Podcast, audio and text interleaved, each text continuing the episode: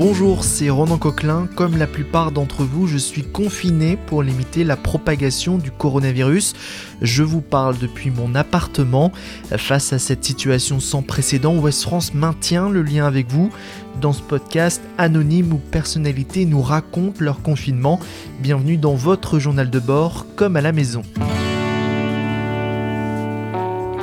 Et aujourd'hui, on part loin, très loin de la France, direction le continent antarctique. Nous sommes avec Wencelas. Bonjour. Bonjour. Vous êtes originaire de Saint-Malo et vous travaillez pour l'Institut polaire français en tant qu'électronicien sur la base Concordia. Pour vous faire une idée, c'est à 1500 km de la première côte totalement isolée du monde depuis euh, novembre et donc à l'abri de cette pandémie. Euh, oui, à l'abri de cette pandémie, il n'y a pas de contamination ici. Alors on est en total isolement donc euh, depuis euh, la mi-février, si je me trompe pas de date, donc depuis le 12 février. On avait déjà commencé à être un petit peu isolé du fait que bon c'est pas un endroit ici où il y a beaucoup d'échanges avec euh, le reste du monde. Et, mais sinon voilà, ça fait maintenant deux mois qu'on est isolé sur la base de Concordia et il nous reste encore sept mois d'isolement.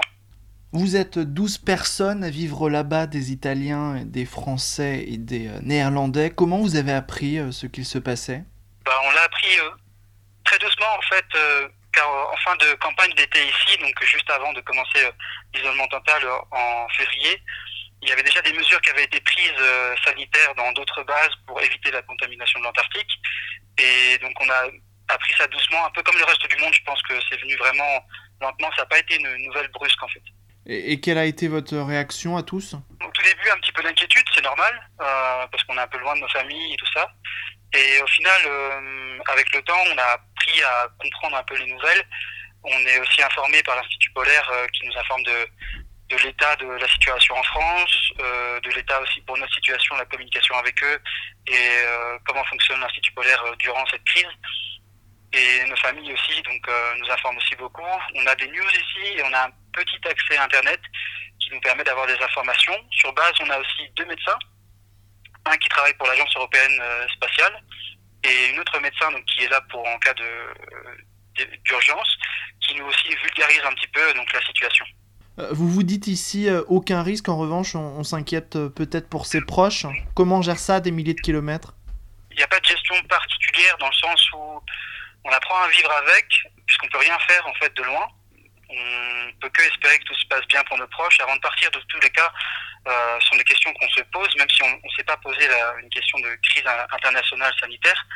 On s'est posé facilement la question sur euh, le décès, sur s'il arrivait quelque chose à un proche, comment nous devions réagir et ce genre de choses. C'est aussi des choses qui ont été discutées avec les psychologues des terres australes et antarctiques françaises et du programme national de recherche en Antarctique italien. Donc euh, on a un suivi psychologique et médical si on en a besoin, donc euh, on est quand même très bien entouré. Alors nous, on est euh, confinés depuis euh, bientôt euh, deux mois. Vous, ça fait cinq mois que vous êtes isolés. Ça va durer jusqu'en novembre. Comment vous faites? Déjà, on, considère que notre situation est très différente de la vôtre. vous vivez une situation de crise nationale et internationale avec un danger sanitaire et vous êtes dans une situation de confinement forcé. Pour nous, en fait, notre situation, c'est une situation d'isolement volontaire où on est très heureux d'être là. Euh, on a choisi d'être ici. C'est notre métier. Pour la plupart d'entre nous, nos métiers nous passionnent. On est aussi très bien encadré. Tout a été préparé à l'avance pour qu'on puisse passer un très bon hivernage. Donc neuf mois d'isolement coupé du reste du monde durant neuf mois. Donc c'est vraiment pour nous deux situations très très différentes. Ça serait dur de donner des conseils en fait à, à des proches, des amis qui sont loin, qui vivent une situation de crise, et qui pour nous, euh, nous vivons une situation plutôt agréable en fait ici. La, vie est bonne en fait ici. Alors racontez-nous comment euh, on s'occupe au beau milieu de l'Antarctique. C'est un peu comme en métropole avec euh, quelques petites exceptions. Je pense par exemple à, à, cet été où on a eu un match de rugby par, par moins 20 degrés qui s'est constitué avec des Italiens et des Français. C'était assez c'était assez drôle à, voir. On a aussi une salle de sport ici, donc qui est plutôt bien équipée, ce qui est très agréable pour le moral. On a une euh, salle qu'on considère une salle vidéo, qui est une salle où on fait euh, un peu de musique, un peu de, euh, quand on regarde des films, si on fait des conférences, quand on a des vidéoconférences avec l'extérieur. Beaucoup d'autres s'occupent à dessiner, à lire. On prend des cours d'italien. Alors tous les lundis, on a cours de français et tous les vendredis, on a cours d'italien. C'est une entraide en fait collective sur la base. Euh, les tâches ménagères sont partagées, ce genre de choses. On est plutôt occupé quand on sort de notre emploi en fait. C'est plutôt, c'est assez agréable en fait. Et vous arrivez à sortir avec les euh, conditions extrêmes que vous avez? On sort beaucoup en fait. Pour ma part, par exemple, j'ai été travailler euh, environ 9 heures la semaine dernière, donc euh, 3 fois 3 heures sur le télescope euh, par des températures de moins 70. Et c'est complètement faisable. En fait, on est très bien équipé par l'Institut polaire.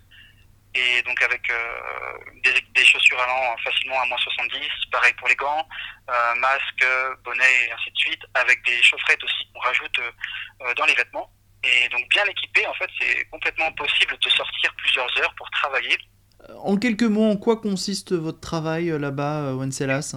Mon emploi sur base, en fait, donc c'est d'être électronicien, c'est-à-dire que je m'occupe de différents programmes scientifiques en géophysique, c'est-à-dire en étude de la Terre.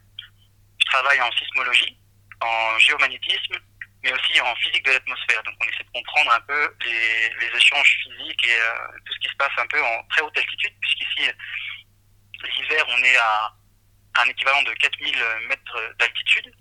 Et je travaille aussi en, astro, en astronomie, donc pour un programme de recherche avec l'Université de Nice, qui consiste en fait à rechercher des, des planètes dans des systèmes extrasolaires.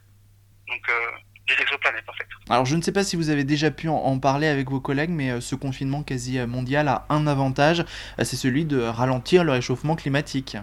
C'est vrai que de loin, on reçoit beaucoup ici de, de, des images de, de lieux qu'on a connus ou, ou qu'on connaît de manière de, grâce aux médias, euh, du avant-après. C'est vrai qu'on est assez impressionné par ce qui se passe en fait euh, d'un point de vue climatique sur la qualité de l'air. Euh, J'ai vu que le CNES euh, et l'Agence spatiale européenne aussi avaient travaillé aussi sur des données qui montraient que la qualité de l'air s'était améliorée à Paris ou à Rome, euh, avec par exemple le dioxyde d'azote. Ici, on n'a pas de répercussions en fait directes. Les données ne sont pas encore analysées. Les données sont souvent analysées bien après.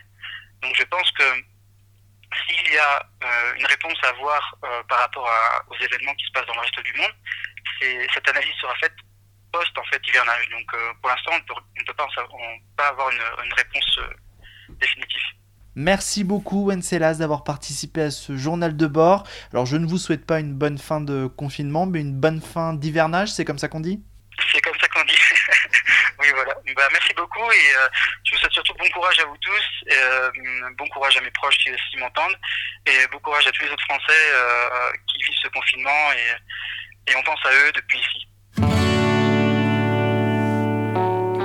Retrouvez cet épisode ainsi que nos autres productions sur le mur des podcasts et aussi sur notre application Ouest France. N'hésitez pas à nous mettre 5 étoiles si vous avez aimé ce programme.